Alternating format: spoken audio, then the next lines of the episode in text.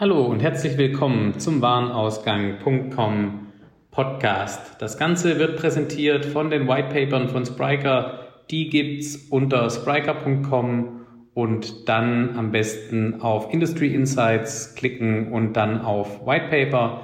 Dort findet man eine ganze Menge spannenden Content, den man runterladen kann. Zum Beispiel 0815 ist kein Siegercode.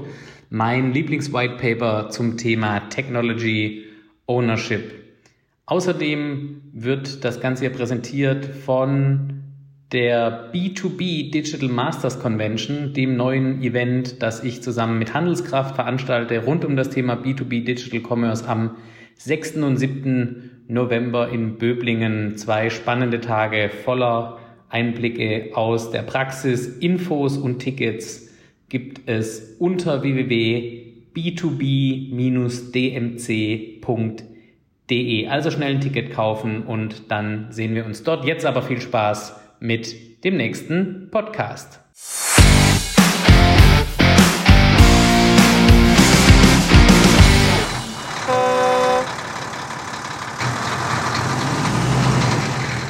Ja, hallo und herzlich willkommen zum nächsten Warenausgang.com Podcast nach der etwas verlängerten Sommerpause ähm, sitze ich heute hier mit Matthias Schneider von Fischer und ähm, spreche mit ihm so ein bisschen darüber, was Fischer denn in der Digitalisierung tut. Und das tun wir natürlich auch in Vorbereitung deines großen Auftritts beim, bei der B2B Digital Masters Convention hier am 6. und 7. November in Böblingen. Ähm, die B2B-Veranstaltung des Jahres unbedingt ähm, nachschauen und noch ein Ticket kaufen. Aber bevor ich jetzt darüber zu viel erzähle, lass uns doch direkt inhaltlich einsteigen. Matthias, wer bist du und was machst du eigentlich? Ja, hallo Lennart, äh, mein Name ist Matthias Schneider, bin 32 Jahre alt, äh, bei Fischer seit äh, nunmehr drei Jahren tätig. Mein Werdegang in kurzen Worte, ich habe ursprünglich mal Wirtschaftsinformatik studiert, äh, Leidenschaft eigentlich immer im Tech-Bereich gehabt, äh, vor allem im Softwarebereich. Ähm, dann wirklich auch in die Softwareentwicklung gestartet, äh, eigentlich immer im E-Commerce-Umfeld und immer B2B. Ähm, tatsächlich hätte ich gerne mal einen B2C-Case gehabt, aber hatte ich nie. Ähm, bin gestartet zuerst, wie das damals noch sehr, sehr berühmt war, auf Intershop-Basis, Shop-Entwicklung, verschiedenste B2B-Plattformen äh, entwickelt, bin dann recht schnell im Bereich ähm, iOS-Entwicklung gestartet, 2008, äh, 2009. Ähm, war auch einer von den ersten 30 iOS-Entwickler weltweit. Äh, war ziemlich coole, noch eine coole Phase. Ähm, damals waren die WWDC von Apple noch sehr, sehr äh, klein äh, gehalten. Heute ist es ein wahnsinnig riesiges Massenthema.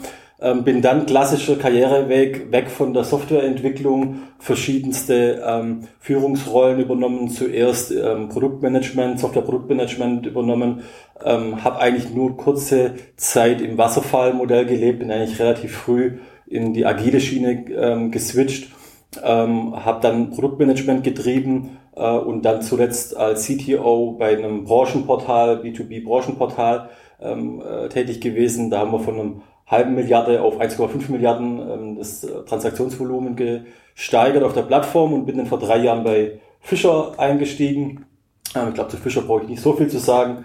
Ähm, Hersteller im Bereich von Befestigung, aber nicht nur. Wir sind tatsächlich eine Unternehmensgruppe, aber der berühmteste Bereich äh, ist tatsächlich Befestigung, wobei viele auch Fischer auch aus dem Fischer-Technik-Umfeld äh, kennen. Bin da eingestiegen zuerst als Leiter E-Commerce und bin dann vor ähm, einem Dreivierteljahr auf die Rolle ähm, des CDOs, Chief Digital Officer, ähm, gewechselt und bin seit da äh, verantwortlich für die Digitalisierung der Unternehmensgruppe Fischer. Ähm, CDO ist ja ähm, für viele äh, mittlerweile ein, ein Reizbegriff, äh, könnte man sagen. Ähm, ich habe mir auch schon viele Gedanken darüber gemacht, äh, ob ähm, sagen, ob es ein CDO wirklich braucht. Ähm, wie ist denn deine ähm, Rolle da? Wie ist die denn definiert als CDO in so einem ja, klassischen mittelständischen Produktionsunternehmen, ähm, das aber auch gleichzeitig mit seiner Marke ähm, ein, ja, fast schon ein Gattungsbegriff äh, in der deutschen Wirtschaft ist? Mhm. Ähm, ich verstehe, wenn du sagst, das ist ein, ein Reizbegriff. Ähm, es ist auch tatsächlich, ich glaube, jedes Unternehmen muss da auch für sich den richtigen Weg finden. Also ich glaube, in den letzten Jahren und ich bin davon überzeugt, in den letzten Jahren ganz viele Unternehmen, die haben sich CDOs eingestellt mit ganz tollen äh, Lebensläufen ähm, und sich dann gewundert, ähm, dass da nichts rauskommt ähm, und dass die Kollegen eigentlich nur mit VR-Brillen und irgendwelchen IoT-Gadgets äh, in ihren Offices sitzen äh, und nicht wirklich äh, ähm, Speed auf die Straße kriegen. Ähm, tatsächlich, was ist meine Rolle? Ähm, und da kann ich schon mal den nächsten Reizbegriff äh, ähm, äh, thematisieren, nämlich das Thema Digitalisierung und digitale Transformation. Mhm. Ähm, das ist eigentlich das, was meine Verantwortung im Unternehmen ist, aber es ist nicht meine Verantwortung alleine. Das ist auch das, was ich täglich eigentlich im Unternehmen ähm, äh, ja mit den Kollegen bespreche. Das müssen alle machen, das ist etwas, was alle treiben, ähm, aber es muss orchestriert sein. Ein großes Problem, was ja wirklich auch größere Unternehmen haben, ist, dass durch die, durch, durch die Bereichsthematik ähm, ich sage jetzt mal, durch das klassische Hierarchiemodell, das Henry Ford mal ins Leben gerufen hat, man einfach das Thema hat, dass man nicht so sehr im Wertstrom denkt, sondern wirklich ein Stück weit den Wertstrom zerstückelt. Und das ist eigentlich tödlich für alle digitalen äh, Medien und alle digitalen Prozesse. Äh, weil wenn jeder irgendwo ein Stück weit sein eigenes digitales System macht oder sein eigenes IT-System macht, dann habe ich nicht wirklich den, die Möglichkeit, am Wertstrom entlang ähm, äh, mich zu digitalisieren. Und meine Aufgabe ist ein Stück weit wirklich, ich denke nicht in Bereichen, sondern ich denke immer nur in Wertstrom oder mein Team denkt ähm, in, in, im, im Wertstrom. Ähm, ich glaube, spannend wäre auch nochmal das Thema Digitalisierung ein bisschen auseinanderzunehmen, weil das ist auch etwas, was ich auf, wenn man fünf Leute fragt, kriegt man fünf verschiedene Antworten. Was ist Digitalisierung? Und tatsächlich gibt es auch aus meiner Sicht sehr viele verschiedene Definitionen auch in der Literatur. Lass uns gleich nochmal auf das Thema Digitalisierung kommen. Was ich ähm, tatsächlich auch sehr spannend finde, ist, ähm, du hast ja deinen Werdegang auch beschrieben mhm. und du äh, hast ja quasi ähm, früher mal Apps äh, programmiert mhm. und dich mit ähm, Intershop äh, beschäftigt, äh, nicht nur sagen aus einer ähm, Business-Seite, sondern auch eben aus der IT-Seite.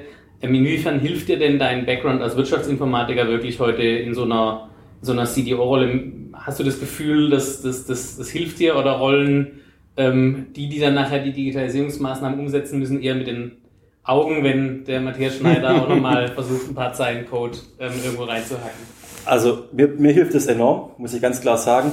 Ähm, ich werde aber, ich habe heute nicht mehr den Drang, irgendwo ein paar Zeilen Code noch äh, dazu zu geben. Ähm, ich ich glaube, wichtig ist auch, dass man den Experten ähm, ähm schon äh, zutraut und auch entsprechend den vertraut. Ähm, also ich habe jetzt auch nicht den Anspruch, dass ich jetzt mit den Entwicklern ins Sparring oder in die Challenge gehe, ob jetzt die Schätzung richtig ist oder falsch ist. Äh, aber am Ende des Tages ist auch aus meiner Sicht in dem Thema Digitalisierung, man braucht ein unternehmensübergreifendes Architekturbild. Ähm, wirklich, wo, wo ich alles ein Stück weit abbilden kann. Also wirklich dieses, dieses Master Picture. Ähm, ähm, und da fängt es an auch schon so Dinge wie Datenhaltung, Datenmodellierung, äh, wo mache ich meine Analytics-Plattform drauf, und da ist es schon wichtig, wenn man auch ein bisschen dahinter äh, steht. Also auch, auch zum Beispiel, ähm, was ist denn das, was sich in den letzten 20 Jahren so stark geändert hat? Ähm, das ist aus meiner Sicht vielen CDOs gar nicht so bewusst. gerade mit Datenhaltung. Ich kenne noch die Zeiten, wo man wirklich mit äh, Data Warehouses arbeiten musste und ich wirklich meinen Datenwürfel hatte und dann muss ich diesen Datenwürfel drehen und musste da eine ganze Armada an Menschen hinsetzen, die diese Daten modelliert. Und wenn ich eine Auswertung möchte, dann sage ich, mach mir die Auswertung und einen Tag später kamen die, weil über Nacht musste dann dieser Würfel gedreht werden und gebaut werden. Und das ist ja heute weg. Also heute kann ich ja Milliarden von Datenpunkte real-time ähm, verarbeiten und auswerten und auch wirklich Realtime. Und das ist das, das Spannende. Ich kann Dashboards haben, wo ich wirklich Drill Down reingehen kann in die Daten. Und das ist schon, denke ich, sehr, sehr wichtig, wenn man da auch sieht, was hat sich denn an den Technologien auch verändert und auch dann auch das Gespür zu haben, wo hat man möglicherweise noch eine, ich sage jetzt mal, Oldschool-Technologie im Unternehmen äh, und wo ist man wirklich in Ordnung aufgestellt. Äh, und das hilft mir schon, gerade auch diese Architektur mit zu modellieren ähm, und mit zu gestalten.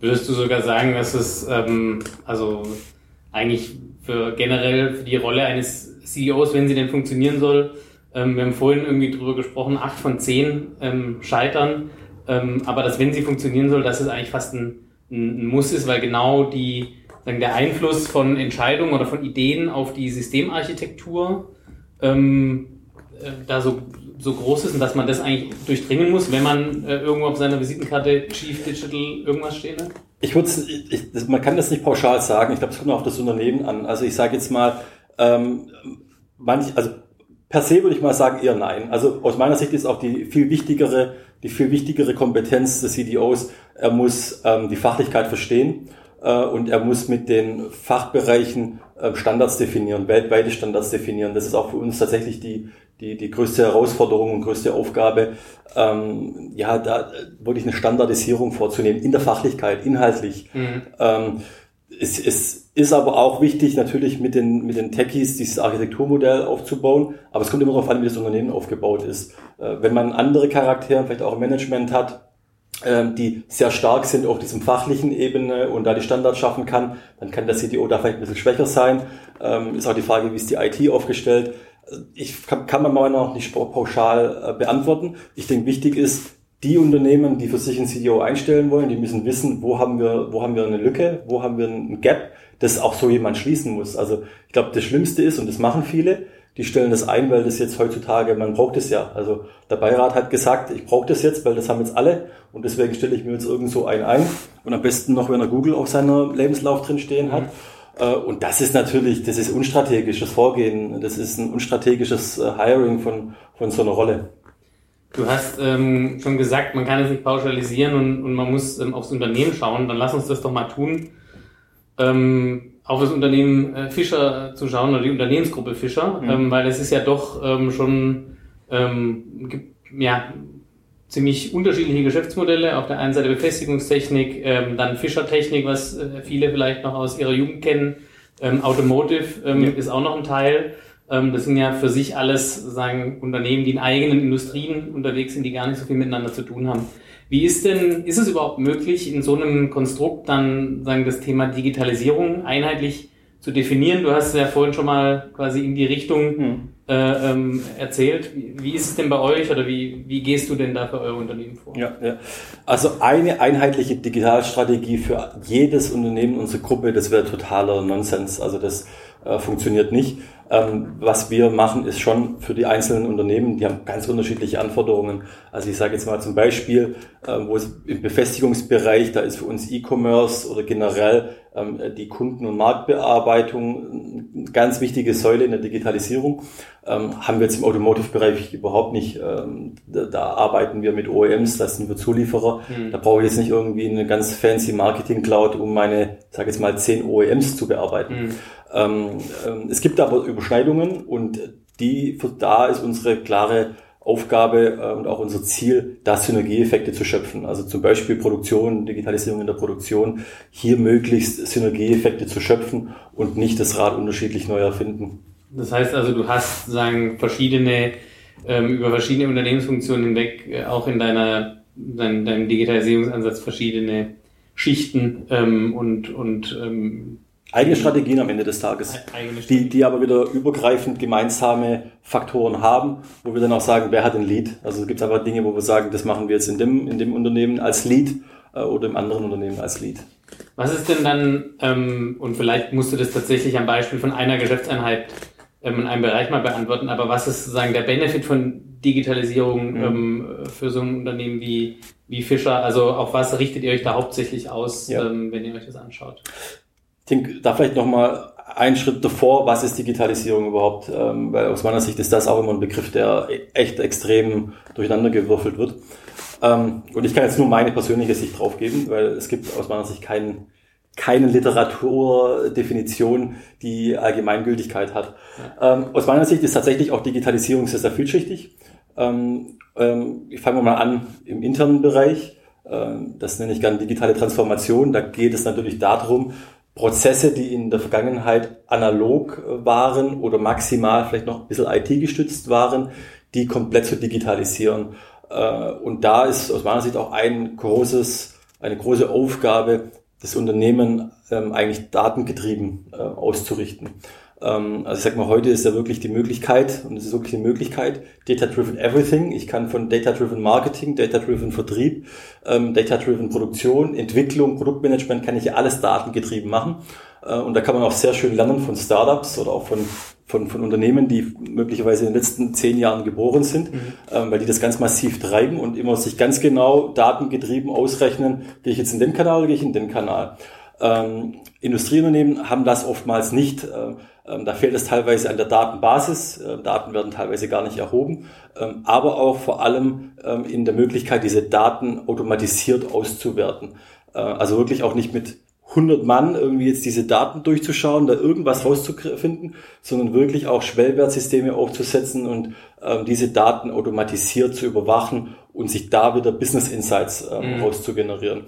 Ähm, und das sind so Dinge, für mich die digitale Transformation innerhalb des Unternehmens hat da enorme Potenziale, am Ende des Tages sich effizienter aufzustellen, effizienter aufzustellen, zum Beispiel in der Produktion, effizienter aufzustellen in seinen administrativen Prozessen äh, und aber auch am Ende des Tages zum Beispiel für den Kunden bessere Services zu bieten, bessere, schnellere Services zu bieten, eine schnellere Bestellservice zu bieten, mhm. schnellere Auslieferung zu bieten, etc. pp.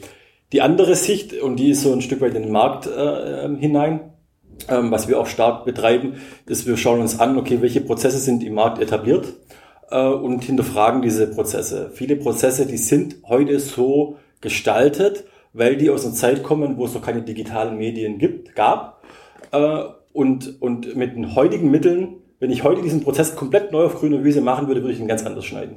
Ähm, und das ist eigentlich auch einer der Themen oder einer der, der Kernthemen, die wir uns anschauen, wo wir sagen, wo tickt der Markt ähm, so und was könnte man da möglicherweise mit heutigen Mitteln anders machen.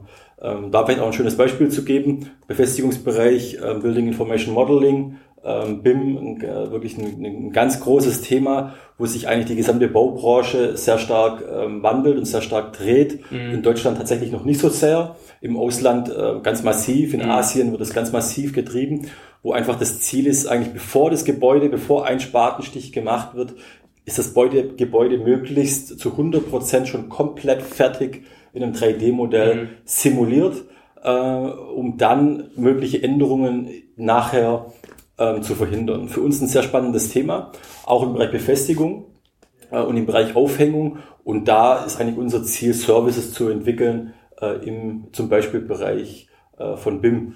Das ist für mich dieser, all dieser, dieser Themenbereich in Richtung Markt, äh, Prozesse neu schneiden, Prozesse neu zu gestalten.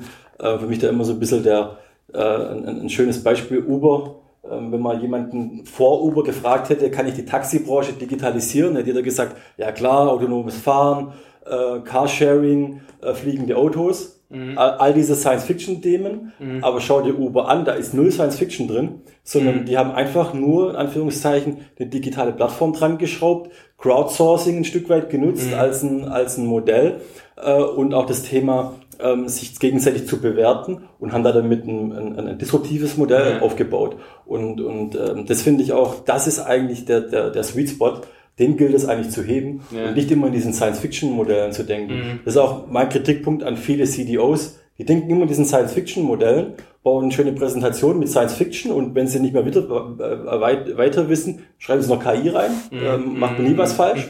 Äh, und dann wundert man sich, dass die ein oder zwei Jahre später, da ist, die sind kein Millimeter vorangekommen. Mhm. Und, und da denke ich, ist es wichtig, wirklich am, an, an der Realität dran zu bleiben. Ja, in meinem Kopf ging, kamen gerade so ganz viele so LinkedIn-Posts der letzten Wochen hoch, mhm. äh, von sagen, ähm, äh, Amtskollegen von dir, ähm, die vielleicht tatsächlich in so eine äh, Richtung gehen. Also ich kann das gut nachvollziehen und da kommt ja auch bei dir schon ähm, so der, der gute deutsche Mittelstand wieder durch. Ähm, schwäbische Bodenständigkeit. Der, der schwäbische Bodenständigkeit und der Pragmatismus.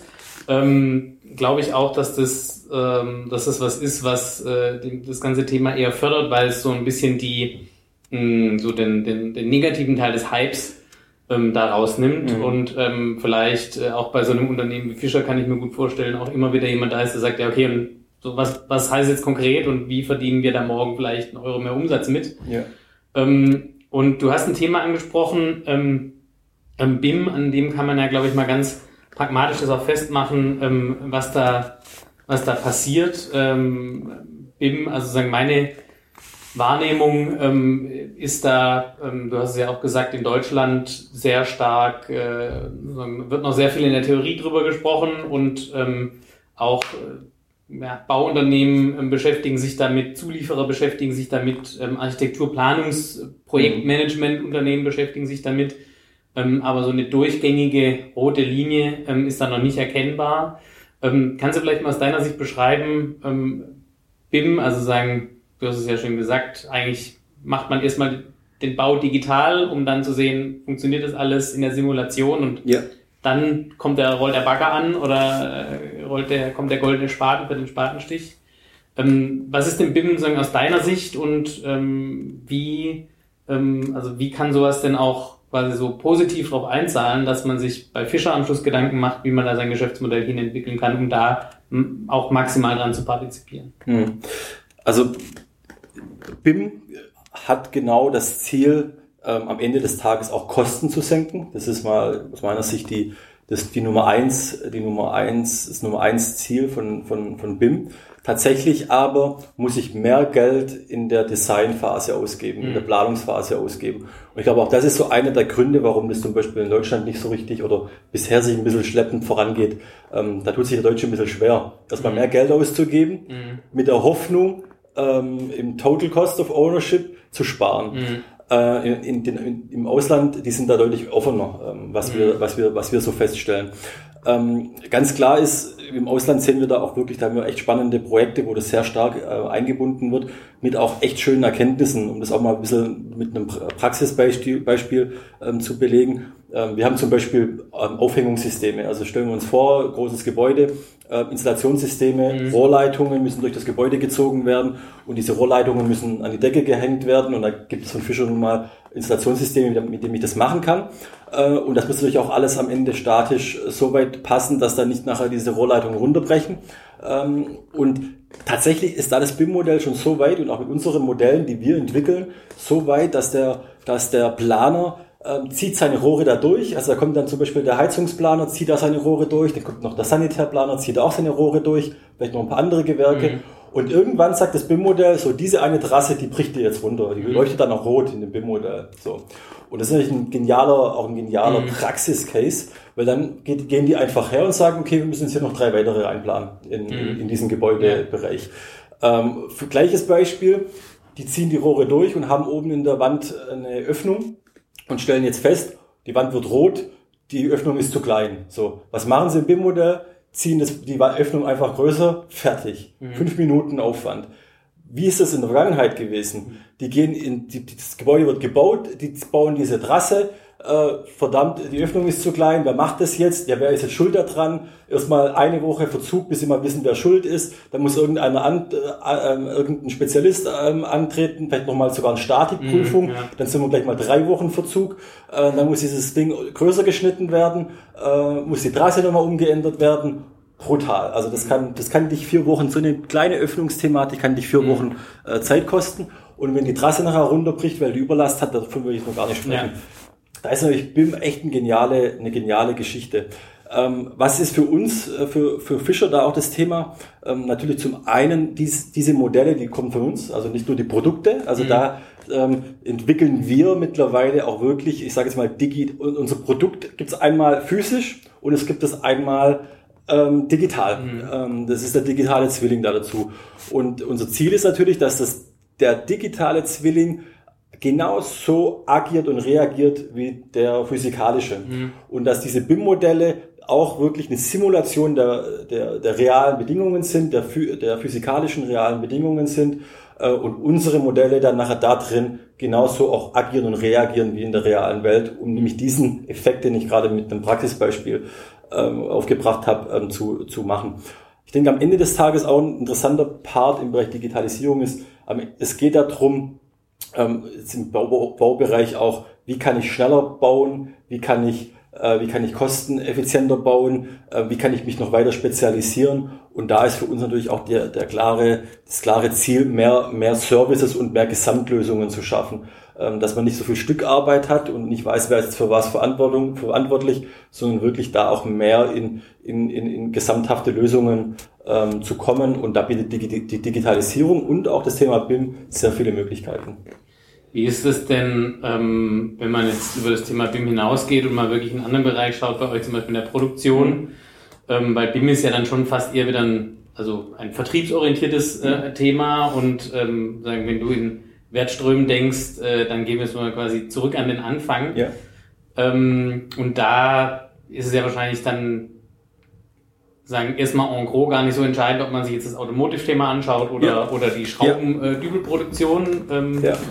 ähm, sagen, wie ist denn da der, wie ist denn da der Ansatz? Weil dort bin ich ja gar nicht so klar extern getrieben, wie ich es jetzt noch bei so einem BIM-Thema bin. Das mhm. ist einfach was, so ein Trend, an den ich mich ranhängen kann und ähm, das hat ja auch Vorteile, äh, mhm. einfach Anforderungen aufnehmen, versuchen die umzusetzen. Wie ist das denn im Produktionsbereich mhm. ähm, und was sind da die Herausforderungen? Also ich, die Herausforderungen, ich würde anfangen mit den Zielen und die Ziele sind zum einen natürlich Qualität. Ähm, äh, wir sind äh, Qualitätsführer und das wollen wir auch bleiben. Und da bietet auch die Digitalisierung sehr viele Möglichkeiten.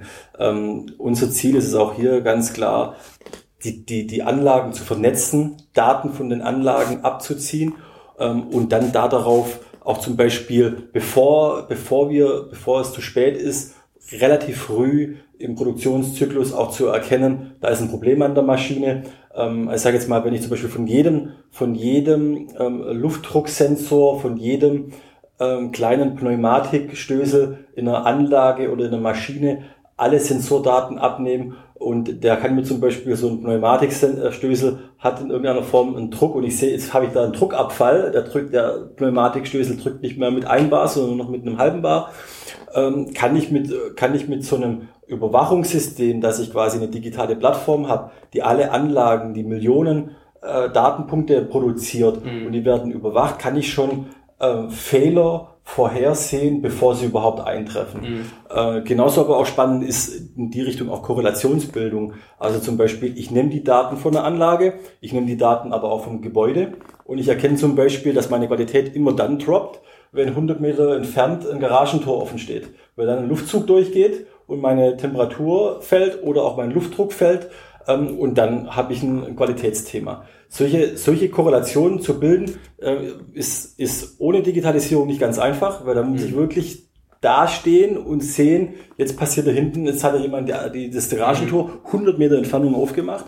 Ähm, ich kann das aber heute tatsächlich mit Data Science Methoden, Data Science klingt jetzt schon wieder sehr hochgestochen, mhm. aber ich kann mit Korrelationsbildungen auf Daten da enorm viel, enorm viel machen. Äh, und da ist für uns tatsächlich steckt viel drin. Also da wollen wir auch viel oder holen wir auch viel raus, indem wir wirklich unsere Maschinen äh, anbinden, vernetzen, ähm, die Daten abziehen äh, und dann vor allem automatisiert ähm, überwachen, Realtime überwachen und auch den, den Mitarbeitern ähm, Mittel, Bordmitteln geben, ähm, um wirklich zu sehen, okay, wo ist jetzt denn eigentlich das Problem oder was könnte das Problem sein äh, oder trat das Problem schon mal auf? Also auch da, da sind wir jetzt tatsächlich auch in klassischen Themen wie Wissensmanagement ähm, äh, es tritt ein Problem auf und ein System gibt mir schon quasi als FA, äh, als Q&A äh, schon eine Hilfestellung, mhm. weil dieses Problem schon mal vor drei Jahren aufgetreten mhm. ist. Ähm, also da sind, sind wir wirklich in solchen Themen Qualität äh, und dann aber auch Effizienzsteigerung. Ähm, jetzt bin ich ja selber, sagen, komme ich ja selber eher aus der Vertriebs- und Marketing-Schiene und, äh, und äh, habe, ähm, sagen, äh, mein Produktionshintergrund ist äh, zwar vorhanden, aber überschaubar. Ähm, wenn ich mir jetzt überlege, Digitalisierung in Vertrieb und Marketing mhm. ist ähm, ähm, manchmal ein ganz schöner Pain in the Ass, mhm. äh, bis man sagen alle abgeholt und mitgenommen hat ähm, und ähm, was natürlich auch zum Teil darauf fußt, dass man das grundsätzlich auch verändert, äh, wie Menschen arbeiten. Ähm, da können wir sicherlich gleich nochmal im Thema E-Commerce drüber sprechen. Aber was ich eigentlich hinaus will, ist, ähm, meine Hypothese wäre jetzt in der Produktion, wenn du jetzt aber sagst, über Effizienzsteigerung und Qualitätssteigerung, das sind ja Themen, die in der Produktion schon immer da waren. Ja? Absolut. Ähm, ist es da einfacher, solche Themen umzusetzen? Also trifft man da vielleicht auf dem Shopfloor, wie man im Englischen ja. sagen würde, auf Leute, die sagen, ja hier Matthias, geil, äh, da haben wir richtig Bock drauf, äh, weil es dann doch auch irgendwie sehr ingenieursmäßig getrieben ist in dem Bereich oder ist es genauso schwierig? Ich würde sagen, die, die Herausforderungen sind anders gelagert. Ähm, also tatsächlich, äh, der, ein Vorteil, den man hat in der Produktion ist, ähm, man hat keine externen oder weniger externen Faktoren, die unberechenbar sind. Also gerade im Vertrieb oder im Marketing, da hat man oftmals auch wirklich externe Faktoren, die man auch nicht so richtig ähm, fassen kann. Also, weiß ich nicht, man macht irgendeinen Online-Marketing-Case und der fliegt nicht. Mhm. Und die, man hat eine Conversion Rate angenommen, die Conversion Rate ist schlecht und man, man weiß nicht, an was es liegt. Äh, oder es wird, oder es ist auch schwer, schwierig, ähm, da Input reinzukriegen. das sind so Punkte, die, sind, die, die finde ich, sind da wirklich einfacher. Ähm, aber man hat tatsächlich auch andere Herausforderungen. Das sind teilweise natürlich auch über Jahrzehnte gewachsene Strukturen. Ich habe da Anlagen, die auch teilweise äh, über Jahrzehnten weiterentwickelt ähm, wurden. Sehr unterschiedliche Anlagen, ähm, weltweit unterschiedliche Werke. Man hat ähm, andere Herausforderungen. Aber um vielleicht auch nochmal, du hast ja vorher mal gesagt, bringt es einem CDO etwas, ähm, Tech-Background zu haben?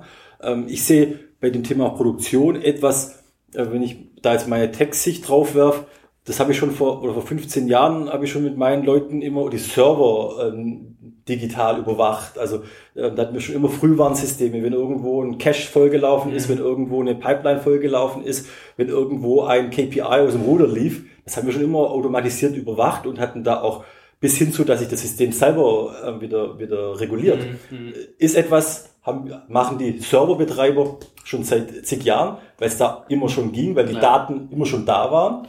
Und tatsächlich ist es jetzt aus meiner Sicht ähm, vielleicht auch ein bisschen, bisschen einfach dargestellt, aber eigentlich genau das, was man mit Serverüberwachung schon vor zehn Jahren macht, mache ich jetzt mhm. äh, mit Anlagenüberwachung, mit teilweise den gleichen Botmitteln auch. Also wir haben schon, schon vor fünf Jahren zum Beispiel mit einem Hadoop-Cluster, ähm, Apache Open Source, Big Data Cluster, ähm, Server überwacht und Logfile-Überwachung betrieben äh, und Tableau als Analytics Suite. Das kann ich genauso verwenden für eine Produktion. Das funktioniert tatsächlich genauso gut.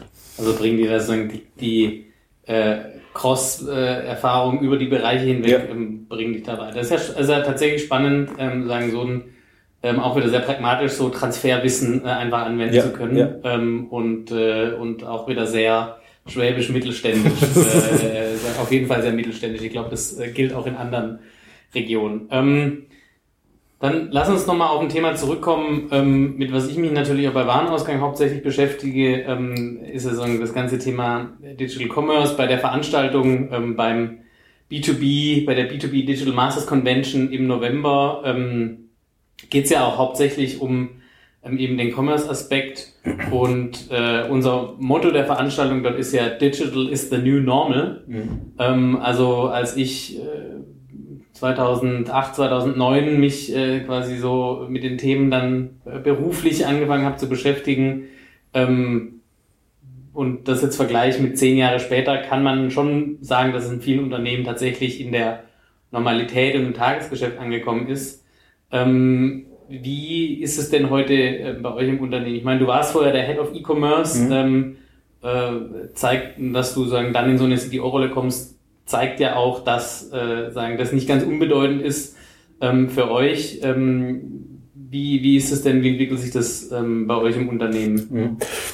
Also ist auch tatsächlich durch die Digitalisierung eines der ja, spannend oder der spannendsten Felder, weil sich hier äh, tatsächlich auch enorm viel, viel tut. Also ähm, ich sag mal heute allein die Tatsache, dass ähm, ja, fast jeder Mensch, äh, sag ich mal, drei, vier Stunden am Tag auf sein Smartphone starrt, ähm, bietet das schon mal die Möglichkeit, dass ich hier einen Kanal, also ich könnte bis zu drei Stunden Screentime, Aufmerksamkeit mir bei einem ähm, Endkunden ähm, einholen. Mhm. Und das ist ein unfassbar spannender Kanal, ähm, den es eigentlich gilt zu erobern, sage ich jetzt mhm. mal.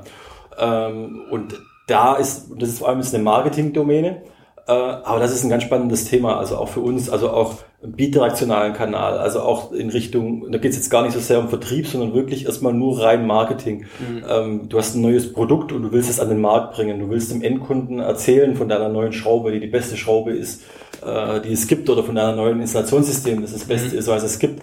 Ähm, was hast du für Möglichkeiten? Und da waren wir, oder da war die in der Vergangenheit, war das nicht so einfach für einen Hersteller, ähm, weil du einfach deine Endkunden teilweise gar nicht kanntest. Ähm, und da gibt es einfach heute mit den digitalen Möglichkeiten echt enorm viel Potenzial. Das heißt Social Media, ähm, was für vielen ähm, zu Unrecht meiner Meinung nach so ein bisschen als, ja, das ist ja Katzenbilder, mhm. ähm, das ist absolut Blödsinn, das ist ein total interessanter Werbekanal. Äh, nicht nur B2C, als auch B2B. Man muss nur wissen, wie. Ähm, muss man auch, kann man sehr viel Lehrgeld zahlen, ähm, haben wir auch. Aber man kann das auch total gut nutzen, ähm, diese Kanäle, auch andere ähm, Online-Marketing-Kanäle. Äh, Und da ist es natürlich aber auch spannend, wirklich eigene, direkte, bilaterale Kommunikationskanäle äh, mit dem Endkunden ähm, aufzubauen. Ähm, für uns ist da zum Beispiel, ähm, wir haben eine Professional-App für den Handwerker ähm, Anfang dieses Jahres äh, gelauncht, die, die zum einen eine Beratungsfunktion hat, Richtung Handwerker. Wir haben da wirklich einen Berater eingebaut, äh, wo der Handwerker, wenn er irgendeine Situation hat, er muss was befestigen er weiß nicht wie, dann kann er ähm, verschiedene Fragen beantworten äh, und dann sagt ihm die App, was wäre eine potenzielle Lösung. Und wenn er nicht weiterkommt, ist ein Chat integriert, da kann er mit unseren Anwendungsspezialisten äh, chatten, kann ein Bild posten, kann ein Video posten und die geben ihm dann eine direkte Info, was, was, mit was für einer Lösung kann er dieses Befestigungsthema lösen. Und es ist zum einen für mich ein, für uns ein Kanal, wo wir mit unseren Kunden interagieren wollen auf dem Thema Beratung, aber auch ein Kanal, äh, um, um, um, um Marketing auszuspielen und aber auch ein Feedback-Kanal, also auch wirklich Feedback zu kriegen zu unseren Produkten. Was funktioniert gut, was funktioniert schlecht, wo hast du vielleicht ein Problem, was fehlt dir vielleicht noch, ähm, ist total interessant, solche digitalen Kanäle zu den Kunden ähm, aufzubauen. Und das ist für uns ein ganz, ganz, ganz wichtiger ähm, Puzzlestein äh, in unserer, ja, ich sage jetzt mal, E-Commerce Journey, also vor allem das, der, der Bereich Marketing. Und dann ist natürlich für uns auch wichtig, dass der Kunde, ähm, egal wo er ist und egal über welchen Kanal er ähm, das Material jetzt ähm, beschaffen möchte, ähm, er immer weiß, wo kriegt er die, die Fischer-Produkte. Äh, und da ist für uns aber der klare Multiplikator der, der, der Händler. Also wir haben auch äh, ganz klar ähm, die Sicht darauf, der, der Handwerker, der braucht auch oftmals ein Outlet um die Ecke, sage ich jetzt mal. Der hat, einen, mhm. der hat einen Akutbedarf. In unseren Produkten hat er oftmals auch einen Akutbedarf, hat es noch nicht gewusst im Vorfeld und braucht jetzt in fünf Kilometer Entfernung einen Händler, wo, wo er schon hinfahren kann und äh, das Produkt holen kann. Und da ähm, launchen wir jetzt auch in ein, zwei Wochen auch in der App eine Funktion, wo er das Produkt, wo wir, wo wir von die, die, die Lagersituation von allen Händlern hinterlegt haben mhm. und er dann direkt sieht, welches Outlet im Umkreis hat genau das Produkt auch tatsächlich in diesem Outlet vorrätig. Also ich bin mir sicher, ich fahre jetzt dahin und die haben diesen speziellen Injektionsmodell, den ich jetzt hier brauche. Mhm. Äh, und das ist so für uns wirklich auch neue, ja, neu, ein, ein, neues Universum, das wir da auch ein Stück weit aufbauen im Bereich ähm, Digital Commerce. Ähm, aber es ist noch lange nicht normal. Also auch in mhm. Richtung Handwerk ist das, ich gebe dir recht, das sollte eigentlich schon das New Normal sein, aber es ist es noch nicht. Also ähm, die B2B-Branche und vor allem die, die, ich sage jetzt mal, Bau, das, Bau, das Bauhandwerk, das hat da noch aufzuholen. Ähm, da gibt es echt noch Potenzial. Steht also noch am Anfang, ähm, sagen, äh, das wäre jetzt auch eine Frage gewesen, ähm, so eine App, ne? Also mhm. würde es dann sagen, seht ihr schon, dass es angenommen wird? Das ist jetzt sicherlich ähm, äh, glaube ich, also wer da exponentielles Nutzerwachstum erwartet, der wird schnell enttäuscht sein, weil einfach ähm, es ist halt nicht B2C und ihr macht auch erstmal eine App, die sehr viel mit Dübel und Injektionsmittel zu tun hat und eben nicht TikTok äh, 2.0 ist. Ja. Ähm, ähm, aber sagen, du hast es ja gesagt, äh, ihr könnt auch jetzt näher an Kunden ranrücken, bekommt mhm. direkteres Feedback. Ähm, hast du da schon, oder habt ihr da schon Erfahrung gemacht, was dann daraus so zurückkommt? Ja. In, in so also ähm, Frage 1 wird es angenommen, das wird angenommen, ähm, das äh, vor allem von den, ja, vor allem auch von der Generation, die sehr affin ist äh, zu den Medien. Tatsächlich muss man aber auch sagen, es gibt auch noch im Handwerk einfach die Generation, die möchte einen Printkatalog, äh, mhm. die, die gibt es noch. Ähm, aber es wird angenommen, es wird auch geschätzt, ähm, die sind auch froh über solche Services, über solche Services. Ähm, und wir kriegen da auch Feedback. Vor allem der Chatkanal ist für uns da auch wirklich sehr, sehr interessant, um da einfach auch teilweise auch die Probleme, die der Handwerker auf der Baustelle möglicherweise mhm. hat, ähm, besser zu verstehen. Ähm, das sind für uns total interessante Insights, die wir da gewinnen können. Mhm. Ähm, du hast vorhin ja ähm, schon auch mal davon gesprochen, ähm, sagen, dass äh, du es ja nicht alleine machst, ja, sondern äh, glücklicherweise noch ein Team hast. Ähm, Kannst du das äh, ungefähr beziffern, wie viele Leute sagen, da deine Mitstreiter sind in den verschiedenen Bereichen? Also sei es jetzt sozusagen dein, dein direktes äh, Digital Office, ähm, als auch jetzt äh, Richtung Produktion, Richtung ähm, Digital Commerce. Ähm, wie, wie groß sind denn da die Teams, die sich bei Fischer dann operativer mit den Themen mhm. auseinandersetzen? Also definitiv ist Orga mit das Wichtigste für, für eine erfolgreiche Digitalisierung. Ähm, also aus meiner Sicht ist wirklich das das Nummer eins, auch ein Stück weit ähm, das Nummer eins Geheimnis in dem Thema. Also ich bin davon überzeugt, man braucht eine gute Digitalstrategie mhm. und eine echt gute Orga und tatsächlich ist auch Orga etwas, was nicht ganz einfach ist. Mhm. Ähm, Äh, auch man spricht ja immer so schön drüber, was sind Betriebsgeheimnisse und das wäre für mich auch etwas, wo ich sage, wenn demjenigen, dem das gelungen ist, das würde ich äh, dem empfehlen, das nicht unbedingt ähm, allen Mitstreitern äh, zu, mitzuteilen, weil das ist aber dann ein Modell, das man kopieren kann. Ähm, ich bin, muss ich sagen, mit unserer Orga sehr zufrieden. Unser, wir haben so ein paar Maxime. Ähm, das ist, wir wollen diese Projekte alle agil machen. Das ist auch für so ein Industrieunternehmen erstmal wirklich ein Change. Ähm, das ist was, was Neues. Also weg von wirklich Wasserfall. Ich muss einen Projektantrag stellen. Ich brauche eine genaue, auf einen Cent genaues Budget. Äh, und wenn das dann nicht funktioniert, dann muss ich Reruns machen über Budgetläufe. Sondern davon weg hin zu agilen, äh, agilen Teams und Teams enablen. Und das ist eigentlich auch meine Nummer eins Aufgabe für die einzelnen Stoßrichtungen, für die einzelnen Digitalisierungsthemen ähm, Teams äh, äh, zu enablen. Da haben wir auch für uns einen wichtigen äh, Baustein aufgebaut in Richtung ja auch Programmmanagement und wirklich auch zu sagen, so da ist einer der oder ein oder ein Team, die die ähm, entsprechend auch weltweite Standards setzten. Äh, und ich bin auch persönlich davon überzeugt, äh, man braucht äh, bis hin zum Softwareentwickler, ähm, das müssen das müssen interne Leute sein. Ähm, es ist schwierig, sowas mit ähm, Freelancern oder mit externen ähm, Dienstleistern zu machen. Das kann man schon auch mal bei einem oder anderen Thema hinzufügen. Ähm, aber die müssen auch wirklich die Branche verstanden haben. Die müssen die Personas verstanden haben. Generell Personas für mich, für Digitalisierung, vor allem outbound Richtung Markt, unendlich ähm, äh, wichtig, mhm. die vor allem auch richtig zu, zu definieren. Mhm. Auch das ist für mich eines der Nummer eins Betriebsgeheimnisse. Ähm, und ich kann nur jedem sagen, der die Persona oder der Personas für sich definiert hat und dann eine Persona hat zum Beispiel Handwerker, das ist keine Persona, mhm. viel zu breit. Ja. Da sprechen wir nämlich von einem Einmannbetrieb, Hausmeister bis hin zu einem wirklich schon Konzern mit teilweise über 100.000 äh, Mitarbeiter. Und wenn, wenn man denkt, das kann ich mit einer Persona abfrühstücken, totaler Schwachsinn. Ähm, und mhm. wenn man noch die Gewerke einzieht, äh, ist es genauso Schwachsinn ja. zu denken, ja, okay, ich mache jetzt 0 bis 25. Ja, ja aber der, der Schreier tickt total anders als der Metallbauer oder Sanitär. Ganz andere Branche, ganz andere ähm, also das heißt, ich bin froh, dass das mal einer, dass das mal jemand anderes sagt, äh, außer ich in diesem Podcast. Ja, und, und da jetzt aber auch nicht, ich kann jetzt nicht tausende von Personas machen, ja. ähm, weil ich muss schon auch irgendwo, muss ich das ja auch noch handeln können. Ja, und da die richtige Personas zu definieren und die zu schneiden, das ist wirklich derjenige, der, der da für sich die richtige, äh, den richtigen Schnitt hat. Äh, Gratulation ist nicht ganz einfach.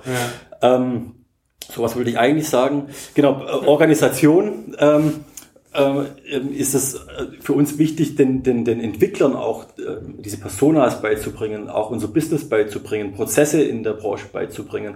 Auch wie funktionieren Beschaffungsprozesse zum Beispiel in der Branche. Mhm. Das ist nicht getan, indem ich einfach nur einen Online-Shop hinstelle. Auch in, auch, auch ähm, ähm in Richtung E-Commerce äh, gesprochen. Wir haben da teilweise Ausschreibungsprozesse etc. Da muss ich mich dazu positionieren. Mhm.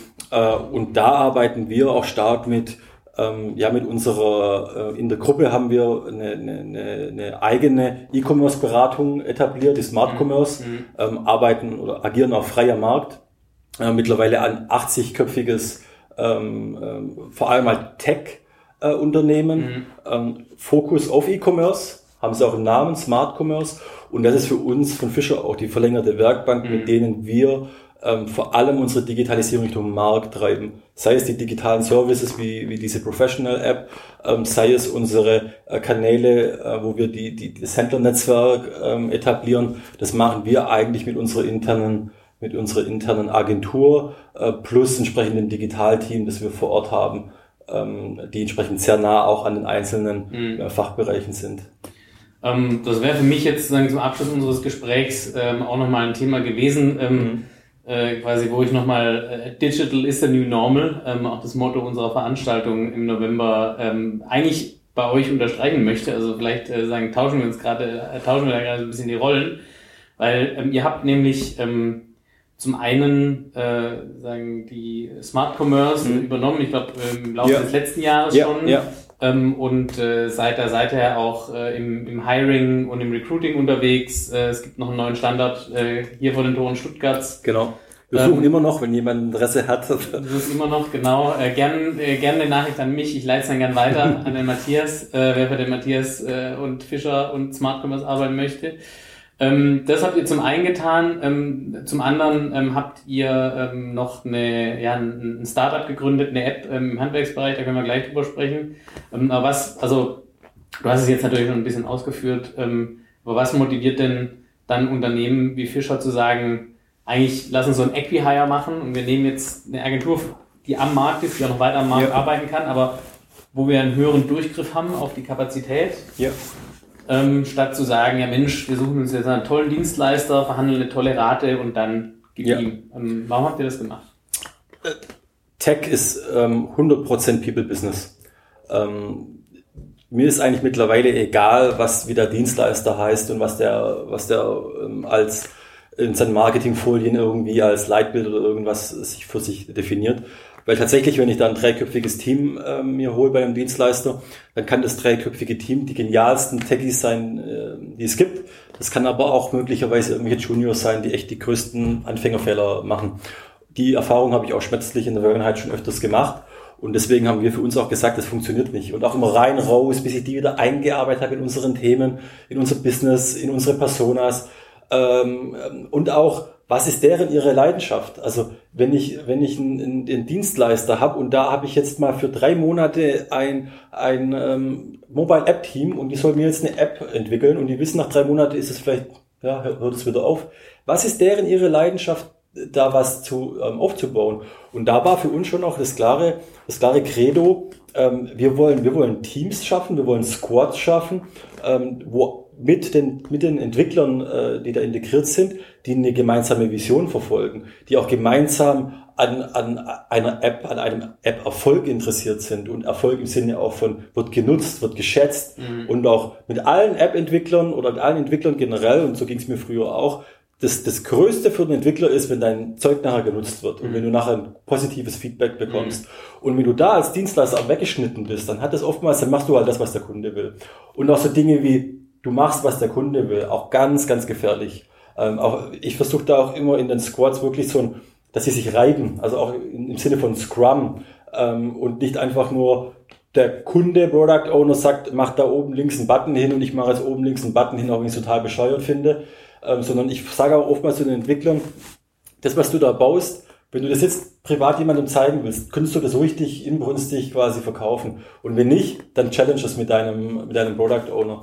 Und dieses, all dieses, äh, mhm. dieses Credo hat uns eigentlich dazu gebracht, dass wir gesagt haben, ähm, wir wollen ähm, unsere, unsere Tech-Kompetenz selber haben, in-house. Wir wollen auch diese Tech-Kompetenz schützen. Ich finde das auch total verrückt, ehrlich gesagt, wenn du ähm, etwas baust, wo du sagst, das ist für dich ein Digital Asset, der dir auch einen Wettbewerbsvorteil bringen soll für die Zukunft. Mhm. Und du machst das mit einem externen mhm. Dienstleister, wo du das auch nicht vertraglich sicherst mhm. und der geht morgen hin und verkauft das vielleicht noch an deinen Wettbewerber. Mhm. Wahnsinn, sowas. Mhm. Äh, und mit diesem, mit diesem Motto haben wir gesagt, wir wollen das Inhouse haben. Ähm, wir werden aber jetzt nicht ein 80-köpfiges Tech-Team, wie sie Smart Commerce im Waldachtal aufbauen können. Mhm. Ähm, so wie Software. So, so schön wie es da ist. So schön es da ist, aber so wie Software-Experten gibt's da nicht. Ja. Genau, so wie Software-Experten gibt's da einfach nicht. Ähm, und da haben wir für uns dieses Vehikel, eigentlich ähm, entdeckt. Auch um in gerade solchen Vehicles auch ein Stück weit Freiheiten zu schaffen. Also auch, wenn es gibt nun mal Corporate Policies und die müssen, müssen auch da sein, mhm. ähm, wie zum Beispiel Windows, ähm, ähm, und in solchen Schnellbooten, in solchen Vehicles, da können wir einfach ein bisschen freier agieren. Mhm. Da hat zum Beispiel jeder Mac, also bei Smart Commerce hat jeder ein MacBook, ähm, weil die Entwickler darauf besser arbeiten können. Ähm, das sind die losgelöst von irgendwelchen Corporate Policies. Das war jetzt ein, äh, so ein schöner äh, Hiring-Aufruf auf jeden Fall ja. von dir, vor allem, dass du noch MacBook gesagt hast. Das ist für mich so ein K.O.-Kriterium gewesen. Ähm, sehr spannend, ähm, was ihr da macht und auch super nachvollziehbar, ähm, wie du das erklärst. Zum Schluss ähm, dann noch das Thema ähm, Craftnote. Craftnote eures Startups, genau, eures Ventures, äh, wollte ich jetzt sagen. Ähm, das ist ja, sagen, vieles von dem, was wir jetzt besprochen haben, hat ja in irgendeiner Form im Kerngeschäft zu tun. Selbst so ein Thema wie BIM kann man jetzt entweder sagen, ja. das ist jetzt super fancy und neu. Auf der anderen Seite kann man sagen, naja, in fünf Jahren ist es eigentlich das Kerngeschäft. Deshalb ja. fließt es automatisch da rein. Ähm, was ist GraphNode und äh, warum macht ihr das und mhm. äh, was kannst du da zu eurer Roadmap mhm. ähm, noch sagen, ohne dass du nachher mich und alle anderen, die diesen Podcast dann hören oder das Video sehen, äh, umlegen musst? Äh, GraphNode ähm, ist eine, äh, eine, eine Plattform im Bereich von Kommunikation und Dokumentation auf der Baustelle. Also zwei Themen. Und tatsächlich ist es auch ein USP. Ähm, die haben nämlich die zwei Themen zusammengebracht. Also die haben ähm, geschaut äh, und geprüft am, auf der Baustelle, was sind denn die Pain Points auf der Baustelle. Und da war immer das Thema Kommunikation, das geht über WhatsApp, was man eigentlich nicht machen darf, das geht über ganz verschiedenste Kanäle, total verschmiert. Ähm, keiner weiß mal Bescheid, wir hatten eigentlich mit wem über was kommuniziert und dann ähm, dokumentiert. Wir haben es nicht dokumentiert, wir haben jetzt hier Regressansprüche mhm. und so weiter und so fort. Und tatsächlich haben die dann auch festgestellt, dass die zwei Dinge direkt miteinander verbunden sind. Nämlich ganz viel, ähm, was auf der Baustelle passiert, wird nicht dokumentiert, wird aber kommuniziert. Also auf der Baustelle der Mitarbeiter sieht ein Problem, der Chef sagt, reparier das gleich mit. Äh, und der äh, Beauftraggeber beschwert sich nachher, ja, warum habt ihr das denn gemacht? Was war denn da? Ich sehe es ja jetzt nicht mehr, weil es vielleicht schon verputzt. Und dann kann der eigentlich oftmals jetzt sagen, guck mal hier Chat, das habe ich mit meinen Mitarbeitern oder hier sind die Bilder da davon oder hier ist auch die Zeitbuchung. Die zwei Dinge haben sie miteinander verlinkt auf eine sehr, sehr einfache und ähm, sehr smarte Art und Weise äh, mit einer sehr, sehr einfachen UI, äh, wirklich für den Handwerker sehr easy zu verwenden. Ähm, und haben, haben wir da ein, ein Startup gegründet vor eineinhalb Jahren. Die agieren auch komplett eigenständig, haben mittlerweile ein Büro in Berlin und in Frankfurt. Ähm, und wachsen tatsächlich sehr, sehr spannend. Also es ist auch immer die Frage, wird sowas angenommen? Gerade auch im Bauhandwerk wird sowas angenommen. Äh, und wir müssen da schon für uns eigentlich, oder wir dürfen da für uns wirklich sagen, es wird, die haben echt geniale Wachstumskurven. Also wirklich, die wachsen, ähm, die haben teilweise am Tag über, weit über 5000 aktive User pro mhm. Tag, an einem Tag, mhm. was wirklich für aktuell nur im deutschen Markt echt eine geniale, geniale Größe ist, mit tollen, mit wirklich tollen Wachstumskurven, ähm, extrem viel äh, Feedback auch von den Handwerkern, ähm, haben auch spannende Wege äh, gewählt, um ihr Produkt zu entwickeln. Zum Beispiel haben sie mittlerweile eine Facebook, eine geschlossene Facebook-Gruppe mit über 1000 Handwerkern also wirklich schon so eine kleine Community aufgebaut. Mhm. Und da gibt's jeden Tag Feedback von diesen tausend Handwerkern. Ihr könnt doch noch das einbauen oder habt ihr auch gerade das und das Problem. Ähm, oder auch andersrum, wenn die sich überlegen, bauen wir jetzt Feature A oder Feature B, dann stellen sie es einfach in ihre Facebook-Community. Äh, das sind tausend Handwerker drin und die sagen dann, ja mach lieber mal B, das wäre für mhm. mich interessanter. Also wirklich auch so in Richtung, was ja viele CDOs immer so gerne ähm, Buzzworden, ähm, Customer Centricity. Mhm. Aber das ist mal ein, schöner Beisp ein schönes Beispiel von Customer Centricity von einem digitalen ähm, Produkt wie einer, wie einer App auf der Baustelle ähm, mit so einer Facebook-Gruppe. Warum machen wir sowas? Ähm, für uns als Unternehmensgruppe ist es ähm, sehr spannend, auch wirklich weitere Standbeine aufzubauen und auch uns in weitere Bereiche zu, ähm, ja, zu wagen, ähm, aber immer in dem Bereich, wo wir uns auch irgendwo auskennen, mhm. nämlich im Bereich von Bauhandwerk. Ähm, das ist unser, unser Thema. Ähm, und da muss man auch sagen, wo geht die Reise hin? Wo, ja. wo entwickelt sich das ganze Thema hin? Und ähm, ich möchte jetzt nicht das Thema Plattformökonomie zu stark äh, strapazieren, aber sicherlich ist da was dran. Und möglicherweise oder ho hoffentlich, beziehungsweise wir gehen davon aus, äh, wird CraftNode die Nummer eins Plattform im Bereich Kommunikation und Dokumentation. Äh, und das ist auch, was ich vorhin meinte mit, jeder ist drei Stunden am Tag äh, Screentime on Air. Mhm. Und vielleicht sind von diesen drei Stunden am Tag beim Handwerker zukünftig äh, 20 Minuten CraftNode Time. Mhm. Und die CraftNode Time, ähm, die gehört an uns. Sehr, ähm, sehr spannender Ansatz. Ähm, kannst du noch ein bisschen was dazu sagen? Also, wie kam es dazu, ähm, so, sowas zu tun? Ähm, und äh, vielleicht auch so ein bisschen, wie, ähm, ähm, ja, wie, wie, sieht da der, wie sieht da der Fahrplan aus? Also äh, im Endeffekt äh, Feature-Entwicklung und äh, neue User akquirieren. Mhm. Und ähm, das ist quasi die Idee. Ähm, wie kam es dazu? Äh, prinzipiell haben wir ein, ein, ein digitales Innovationsmanagement. Wir ähm, bauen gerade auch bei uns einen Innovationscampus, tatsächlich im Schwarzwald, wo wir auch wirklich Startups ähm, ähm, auch räumlich Möglichkeiten geben ähm, möchten, wo sie sich entwickeln können, wo sie auch entsprechend Coaching erfahren, wo sie aber auch ähm, Botmittel haben, ähm, im Sinne von zum Beispiel einem IoT-Schrank, wo sie sich mal einfach immer Prototyping was ausprobieren können mhm. und testen können. Ähm, und auch ein Modell, das wir, das wir verwenden, ist zum Beispiel Inkubator. Äh, und ähm, das hat tatsächlich mit einem Inkubator aus Stuttgart, äh, mit dem Corporate Inkubator aus Stuttgart, äh, ist das Thema gestartet, wo einfach, ich sage jetzt mal, willige Gründer sich zusammentun mit Corporates. Mhm. Also wir bringen von uns Mitarbeiter rein, das sind willige Gründer und die im Team schauen sich dann zum Beispiel das Thema Bauhandwerk an, machen da eine Painpoint-Analyse, führen Gespräche mit Handwerker mhm. und dann sagen sie, da sehen wir jetzt einen Ansatz, ähm, da entwickeln wir mal ein Konzept. Wir haben an GraphNote ähm, geglaubt, wir haben an das Konzept Dokumentation und Kommunikation geglaubt. Das wird immer, das ist auch was, was immer wichtiger wird. Mhm. Dokumentation wird immer wichtiger in der Zukunft, auch sicherheitsrelevante Dokumentation. Und die zwei Sachen zu verknüpfen, fanden wir sehr, sehr smart ähm, und haben wir vor eineinhalb Jahren dran geglaubt und gesagt, da investieren wir. Ähm, und solche Dinge wollen wir auch in der Zukunft noch weiter pushen. Ähm, Roadmap für GraphNode, ähm, die werden sich jetzt nicht verbessern in den Features, sondern die werden mhm. weiterhin diesen Fokus ähm, ähm, aufrecht halten auf das Thema Dokumentation und Kommunikation. Da kann man noch auch unendlich viel tun. Äh, da gibt es noch unendlich viel Features, auch dem Handwerker es wirklich einfach zu machen. Ich denke, einer der, äh, der Puzzlestücke ist wirklich die Einfachheit. Ähm, und tatsächlich aber auch ein wichtiger Puzzlestück ist die Handwerkssoftware. Jeder Handwerker hat heute in irgendeiner Form eine Branchensoftware mhm. und die müssen wir verbinden mit GraphNode oder sind wir auch dran, die zu verbinden. Das sind wirklich so Roadmap-Features, ähm, oder das ist auf der Roadmap drauf, wo, die Reise hingeht, sehr stark von dem, was die Kunden eigentlich oder die User heute fordern, das entsprechend äh, in die Realität umzusetzen äh, und natürlich aber auch ein klarer Wachstumskurs. Am Ende des Tages vor allem Kommunikation funktioniert nur dann, wenn alle auf einer Plattform sind. Ähm, ist ein wichtiger Bestandteil. Und da ist natürlich auch die Vision ein Stück weit, dass nicht nur der Handwerksbetrieb innerhalb des Handwerksbetriebs kommuniziert, sondern natürlich auch gewerkeübergreifend und auch vorgelagerte Prozesse, also Architekt mit den ähm, Handwerksunternehmen, mit dem Generalunternehmer, Bauträger, äh, Bauherr, äh, am Ende des Tages ja ein Stück weit auch eine Community zu schaffen ähm, auf der Baustelle. Ähm, das ist die Vision und da sind die stark aktuell auch dran, auch in der Akquise von neuen, neuen Handwerkern. Okay.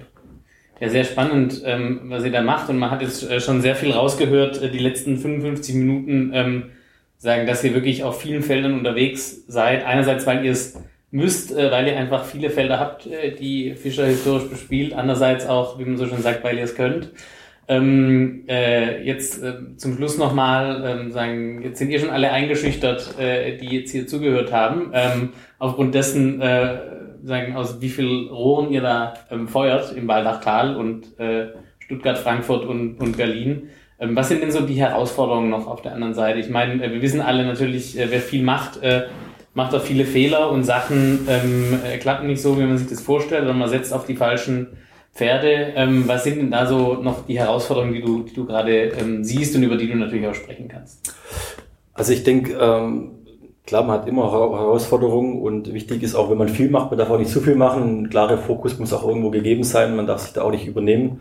Ähm, auch in der Digitalisierung nicht, ähm, äh, nicht übernehmen. Wichtig ist aber auch vor allem jetzt auf das Thema Digitalisierung intern. Man muss aber auch die digitale Transformation, man muss die Menschen mitnehmen, äh, man muss die Teams mitnehmen, muss die Leute mitnehmen. Ähm, das ist teilweise nicht ganz einfach. Es gibt einfach auch Menschen, die haben ein Stück weit auch ja auch ähm, Angst und äh, Respekt vor dieser digitalen Transformation. Was tut sich da? Ähm, man sieht aus anderen Branchen, was da für teilweise wirklich epochale Effekte äh, passieren.